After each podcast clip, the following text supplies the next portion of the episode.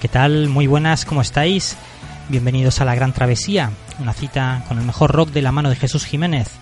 Hoy tenemos la séptima parte de la serie de programas que le estamos dedicando a los mil mejores discos de la historia del rock. Y continuamos donde lo dejamos en el anterior programa, en el puesto 940.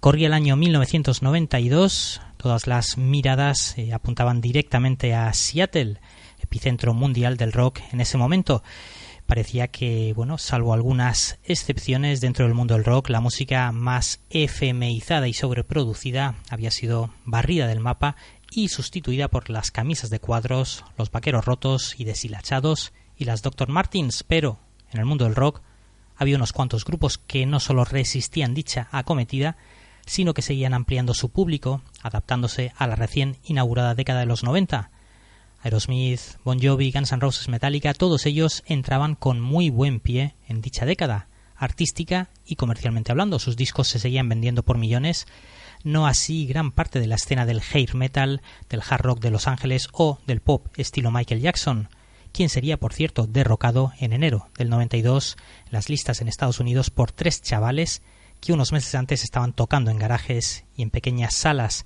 Pues bien, hubo un grupo dentro del hard rock escocés plagado de buenas melodías, buenas canciones, que conseguían aguantar el tipo con su segundo trabajo, llamado Gallus, y donde se veía en la portada un boxeador Benny Lynch, escocés de Glasgow, que no había perdido ni un solo combate durante tres años, en la década de los años 30.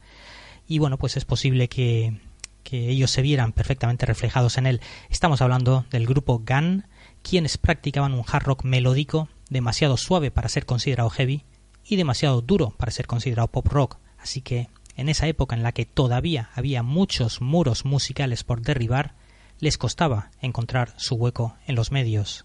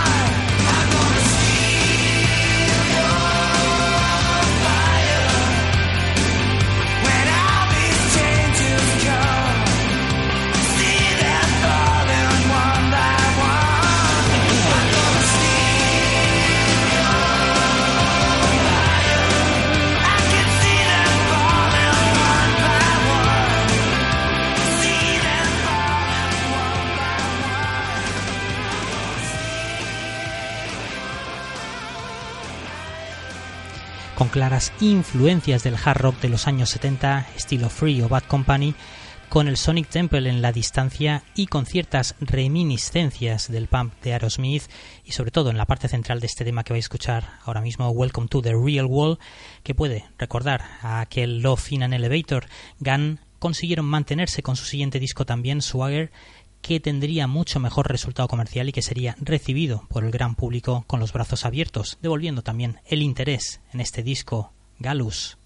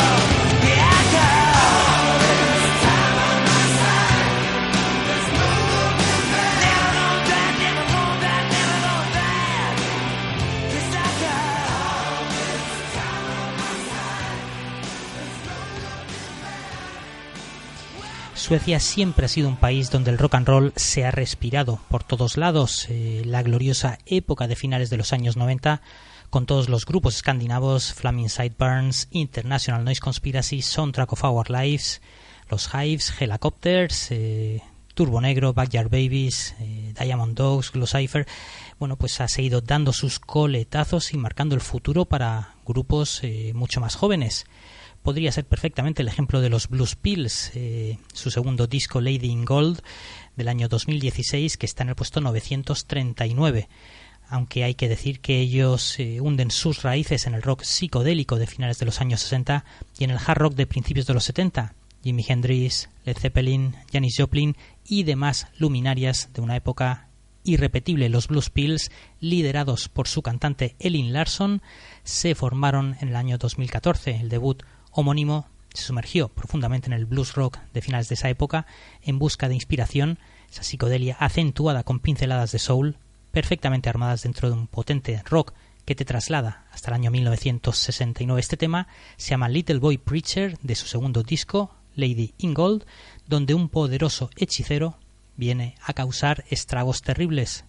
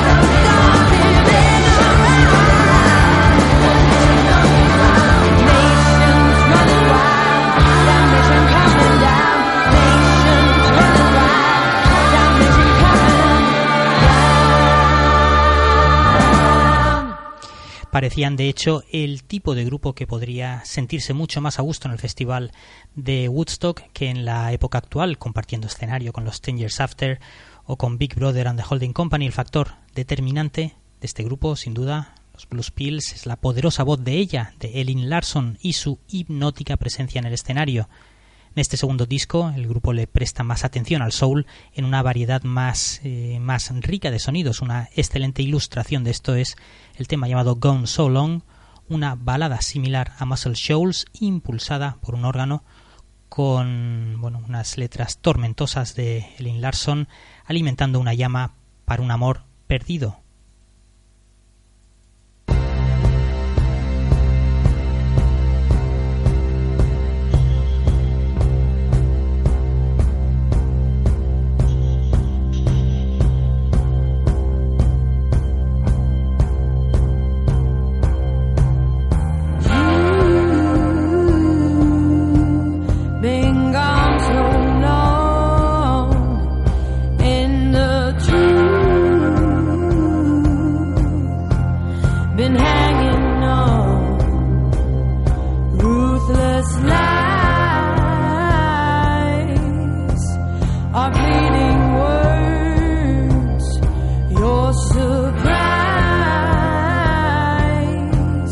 It's over.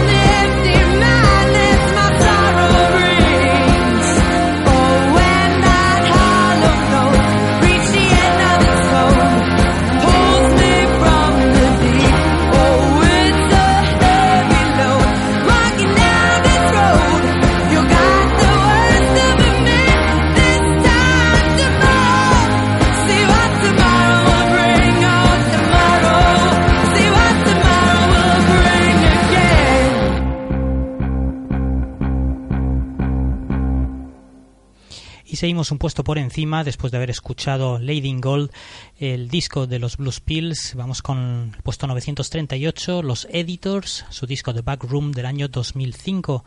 Un grupo que se formó en Birmingham en el año 2002 con un sonido post-punk que puede pues eh, emparentarlos fácilmente con Joy Division y algunas bandas de principios de los 80 o más recientemente con Interpol.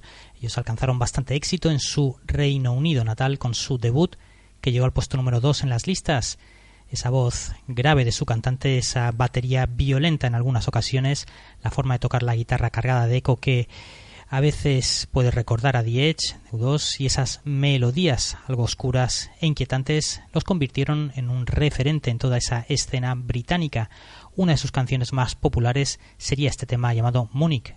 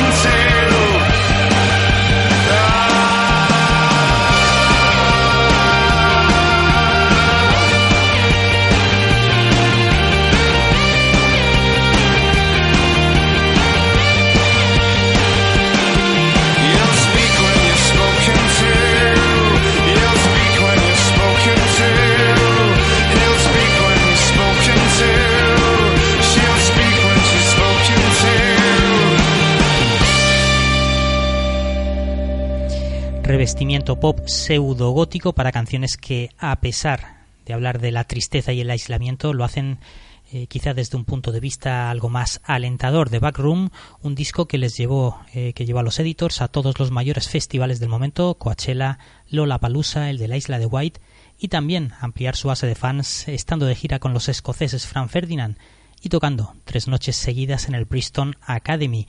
Este eslabón perdido entre los Depeche Mode de los 80 y los Talking Heads se llama All Sparks.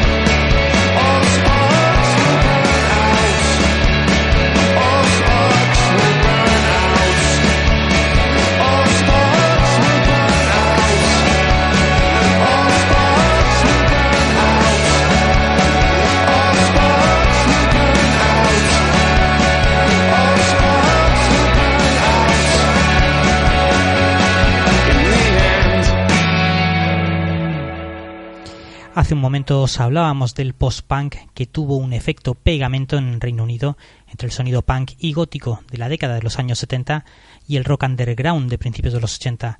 Pues bien, otro de sus máximos exponentes en Londres del año 77 serían Wire y su debut Pink Flag, la bandera rosa.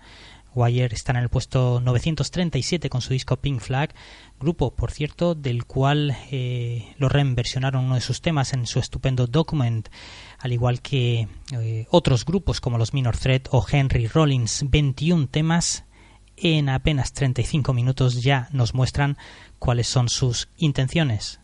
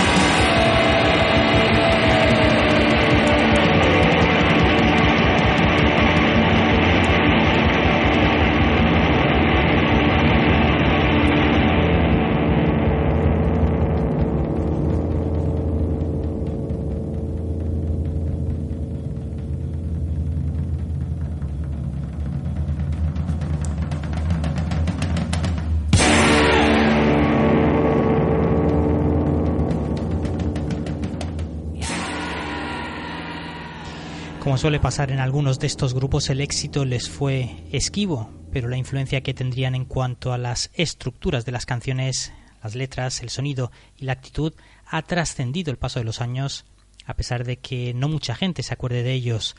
Está claro que Wire no son la Velvet Underground ni los Pixies, pero también es verdad que este disco Pink Flag es un bueno, es un trabajo ciertamente subversivo, minimalista y catalizador de emociones a flor de piel en un momento en el que la música directa, más cruda y espontánea, en 1977, desbancaba y dejaba de lado a los eternos e interminables shows de algunas de las grandes estrellas de los años 70 que veían como su talento creativo menguaba conforme crecían el tamaño de sus espectáculos.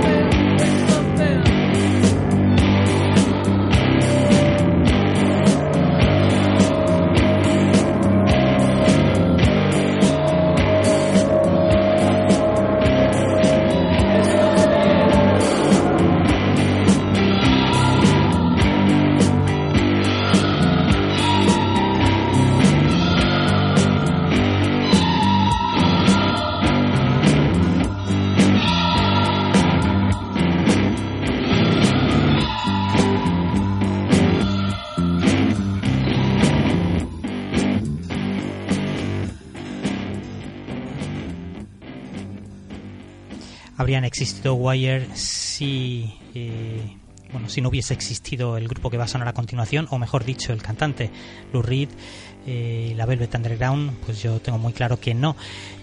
Vamos a escuchar algo de Lou Reed en el puesto 936 con su disco New York del año 1989.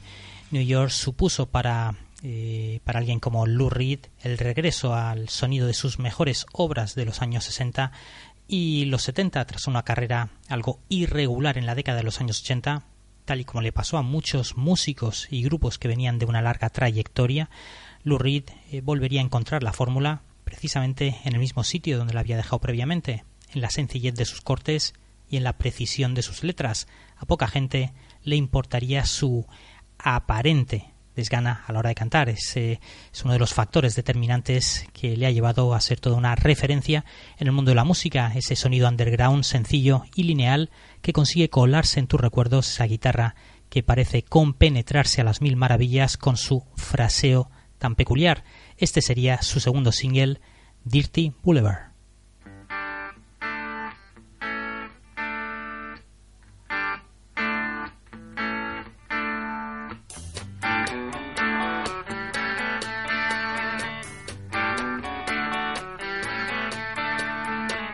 Pedro lives out of the Wilshire Hotel. He looks out a window without glass. The walls are made of cardboard. Newspapers on his feet, and his father beats him because he's too tired to beg. He's got nine brothers and sisters. They're brought up on their knees. It's hard to run when a coat hanger beats you on the thighs. Pedro dreams of being older and killing the old man, but that's a slim chance. He's going to the boulevard. Up on the dirty boulevard. He's going out to the dirty boulevard. He's going down to the dirty boulevard. This room costs $2,000 a month. You can believe it, man, it's true. Somewhere a landlord's laughing till he wets his pants. No one dreams of being a doctor or a lawyer or anything. They dream of dealing on the dirty boulevard. Give me you're hungry, you're tired, you're poor, I'll piss on 'em. That's what the statue of bigotry says. Your poor huddled masses, let's club 'em to death and get it over with and just dump 'em on the boulevard. Get 'em out on the dirty boulevard, going out to the dirty boulevard. They're going down on the dirty boulevard, going out. Outside, it's a bright night. There's an opera at Lincoln Center. Movie stars arrive by limousine. The Klieg lights shoot up over the skyline of Manhattan, but the lights are out on the mean streets. A small kid stands by the Lincoln Tunnel. He's selling plastic roses for a buck. The traffic's backed up to 39th Street. The TV whores are calling the cops out for a suck. And back at the wheelchair, Pedro sits there dreaming. He's found a book on magic in a garbage can. He looks at the pictures and stares up at the cracked ceiling. At the count of three, he says, I hope I can disappear and fly, fly away from this dirty boulevard. I want to fly from the dirty boulevard. I want to fly from the dirty boulevard. I want to fly, fly, fly, fly boulevard. I want to fly away. I want to fly. Fly, fly away. I want to fly. Fly, fly away. Fly, fly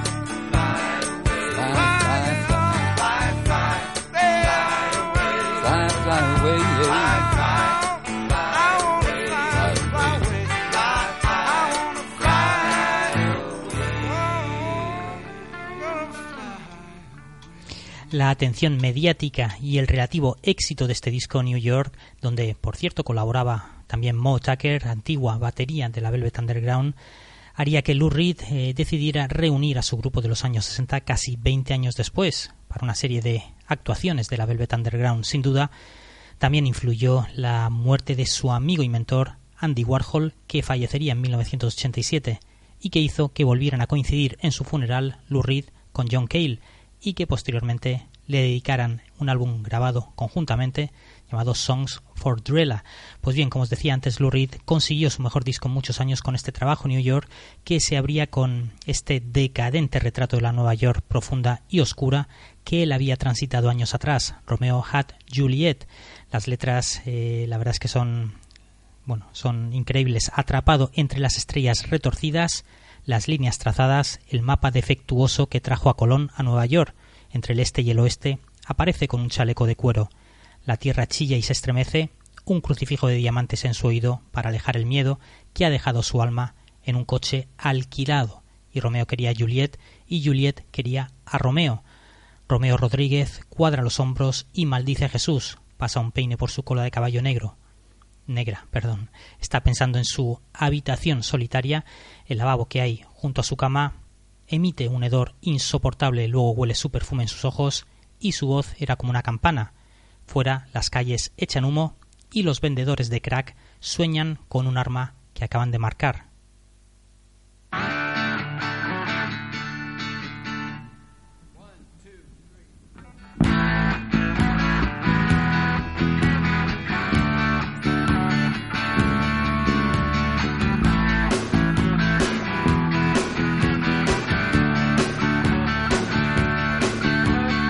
Caught between the twisted stars, the plotted lines, the faulty map that brought Columbus to New York. Betwixt between the east and west, he calls on her wearing a leather vest. The earth squeals and shudders to a halt. A diamond crucifix in his ear is used to help ward off the fear that he has left his soul in someone's rented car. Inside his pants he hides a mop to clean the mess that he has dropped into the life of lightsome Juliet Bell. And Romeo wanted Juliet. And Juliet wanted Romeo. And Romeo wanted Juliet. And Juliet wanted Romeo. Romeo Rodriguez squares his shoulders and curses Jesus, runs a comb through his black ponytail.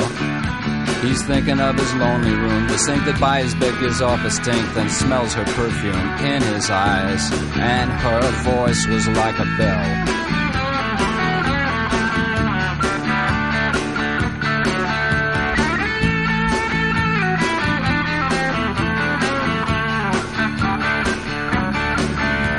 Outside the streets were steaming, the crack dealers were dreaming of a Uzi someone had just scored.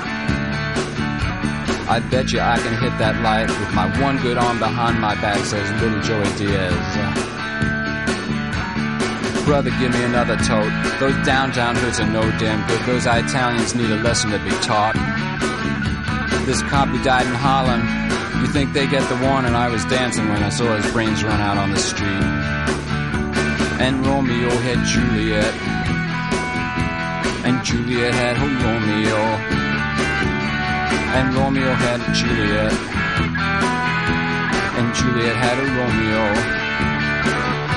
I'll take Manhattan in a garbage bag with Latin written on it that says it's hard to give a shit these days.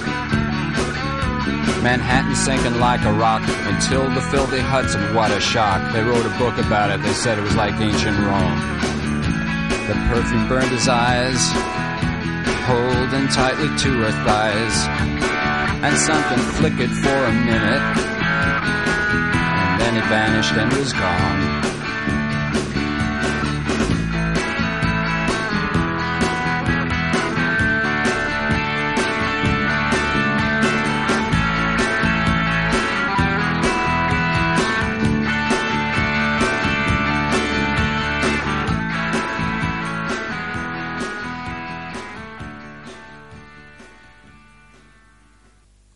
Continuamos con el trío compuesto por eh, Diana Ross, Florence Ballard y Mary Wilson. Ellas eh, personificaron el triunfo definitivo del pop soul, pasando de ser un grupo de jóvenes de poco más de 18 años en Detroit a uno de los, a uno de los grupos más exitosos en los años 60. Las Supremes eh, tuvieron más números uno en Estados Unidos que cualquier otro grupo americano entre el 64 y el 65.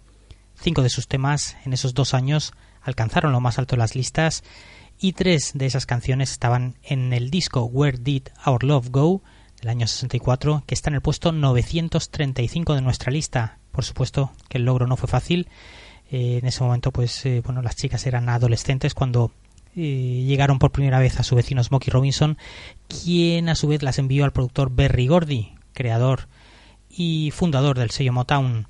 Ocho singles serían lanzados durante sus primeros tres años con Motown y ninguno de ellos eh, llegó demasiado lejos. Sin embargo, en el otoño del 64 una canción rechazada por las Marvelettes y escrita por los compositores Holland Dozier Holland se abriría paso y ya no hubo vuelta atrás. La canción se llamaba Where Did Our Love Go y fue la primera canción del álbum del mismo nombre en llegar al número uno. Baby, baby, baby,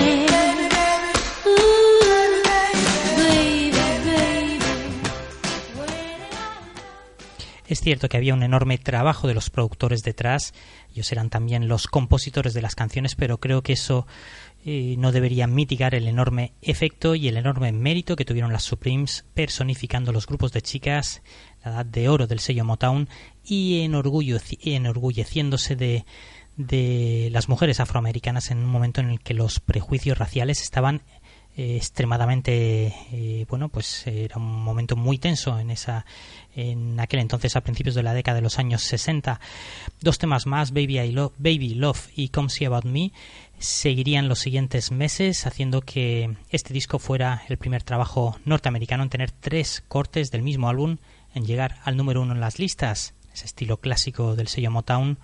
El álbum pues tiene una una producción perfecta combinando arreglos optimistas con la voz ingenuamente sensual de Diana Ross. En ese momento contaba con tan solo 20 años y la estupenda armonización de Florence Ballard y Mary Wilson.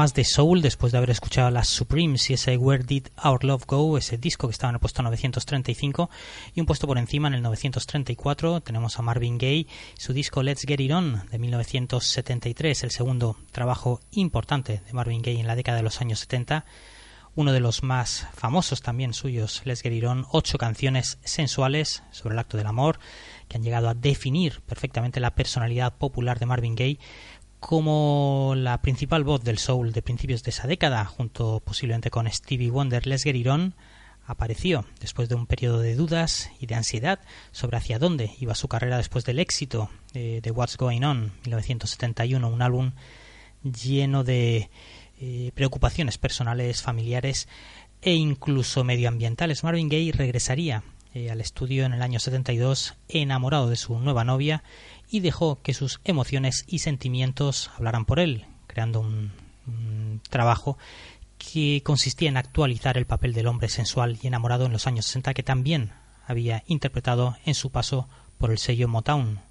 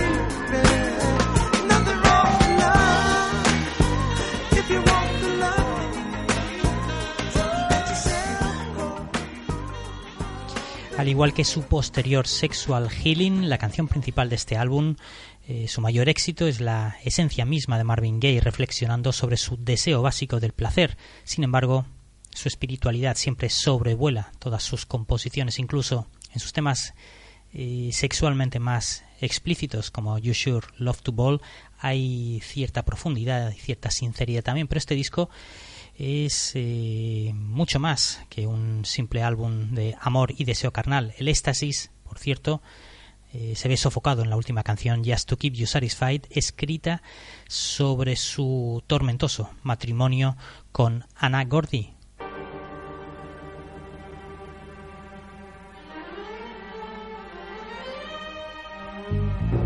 You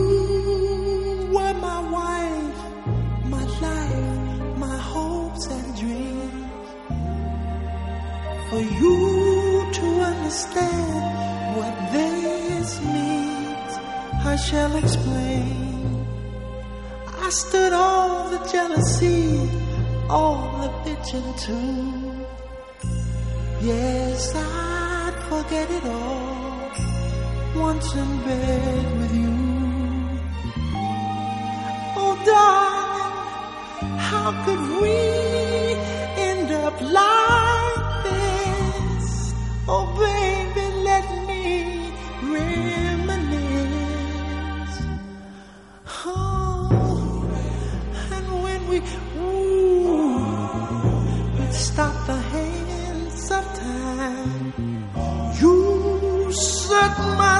soul on fire.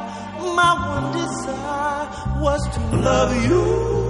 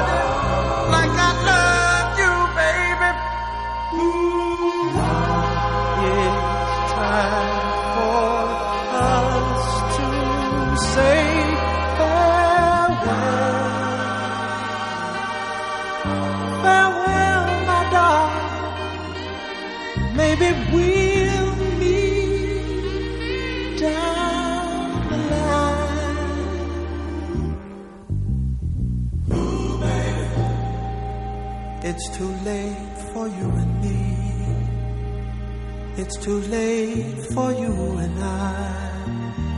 Much too late for you to cry. It's too late for you and me. Much too late for you and I. It's too late for you and me. Much too late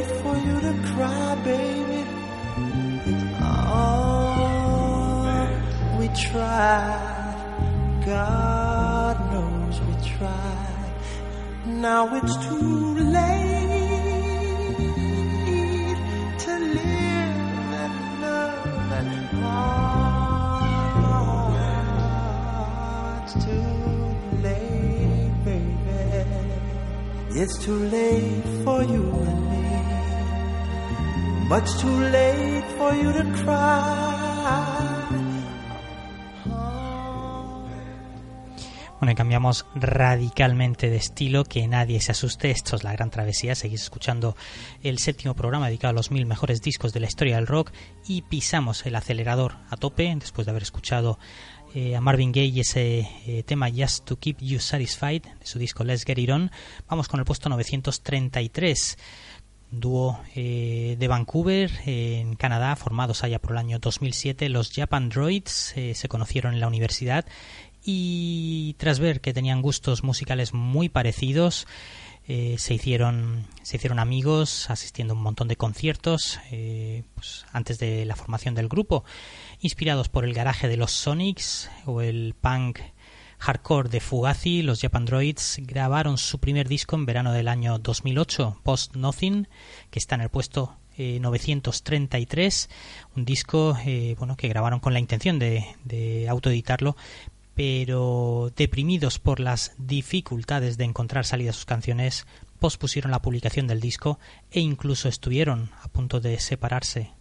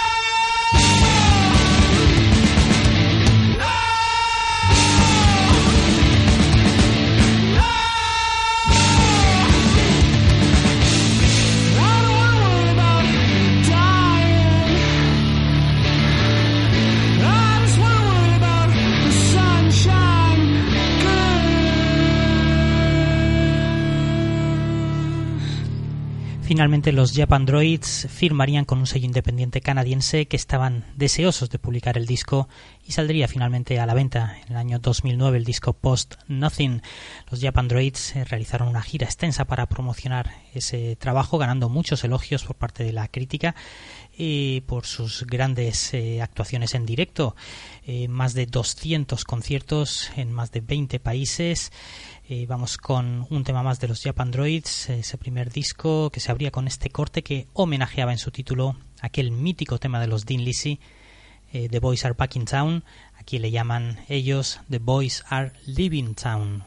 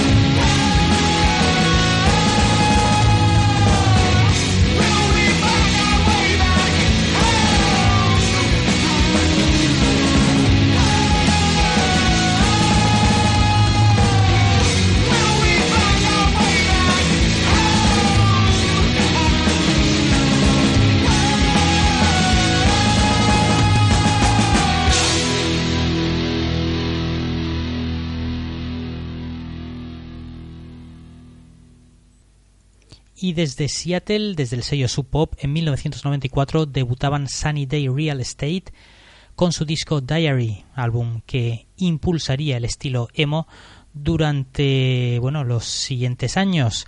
El grupo creó algo completamente nuevo, completamente especial y este álbum pues eh, seguramente uno de los mejores discos de ese prolífico año 1994, publicado por cierto poco después del suicidio de Kurt Cobain. La banda pues pasó por muchos cambios después de hacer este disco en 1994. Uno de los miembros abrazaría la religión y por lo tanto disolverían Sunny Day Real Estate poco después de su segundo disco con la portada rosa que, que, simplemente ponía el nombre del disco Sunny Day Real Estate a finales del año 95. Dos de los miembros del grupo eh, formarían los Foo Fighters, aunque eh, con Dave Grohl, aunque solo uno de ellos, Nate eh, Mendel, formaría parte definitiva de su grupo. Eh, vamos con la canción que abría ese estupendo disco Diary de 1994 de Sunny Day Real Estate, que está en el puesto 932, una forma increíble de comenzar ese disco, el tema llamado Seven.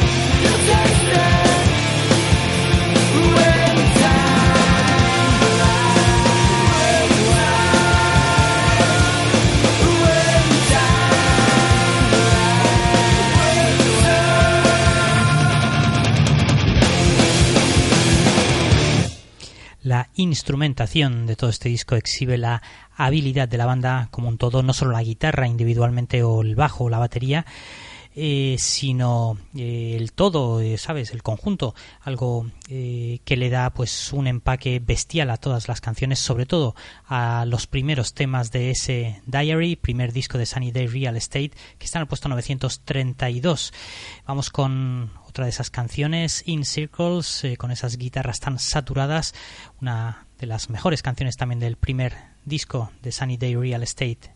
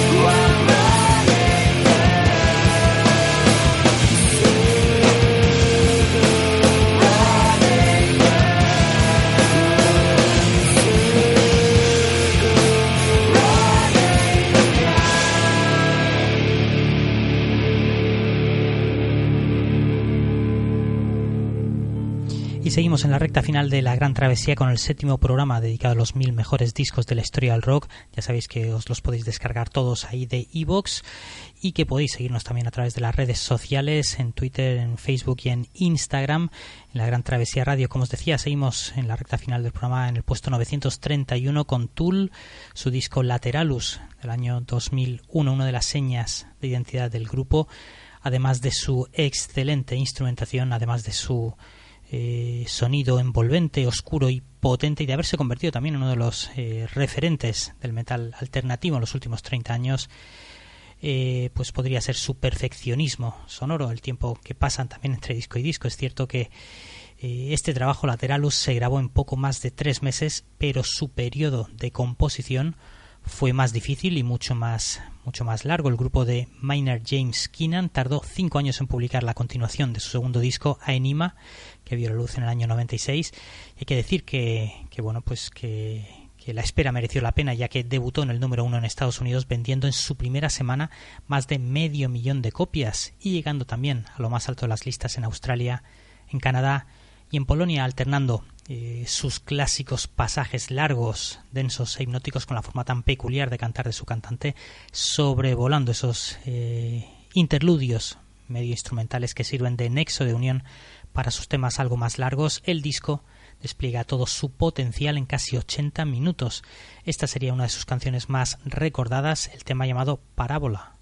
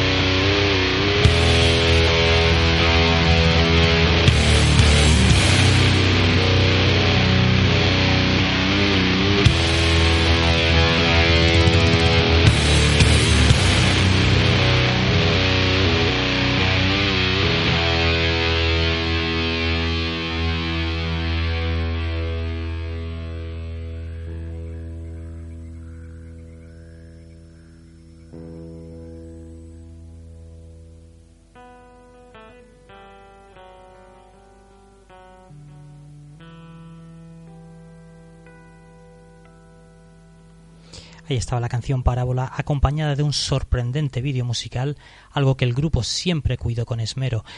Tool en el puesto 931, su disco Lateralus del año 2001. Con ellos eh, nos despedimos hoy aquí en la Gran Travesía, deseando y esperando que el programa haya sido de vuestro agrado. Y por supuesto que mañana estéis con todos nosotros aquí en nuestra Gran Travesía. Nos vamos con Tool, otra canción de ese disco Lateralus. Este tema se llama Disposition. Chao.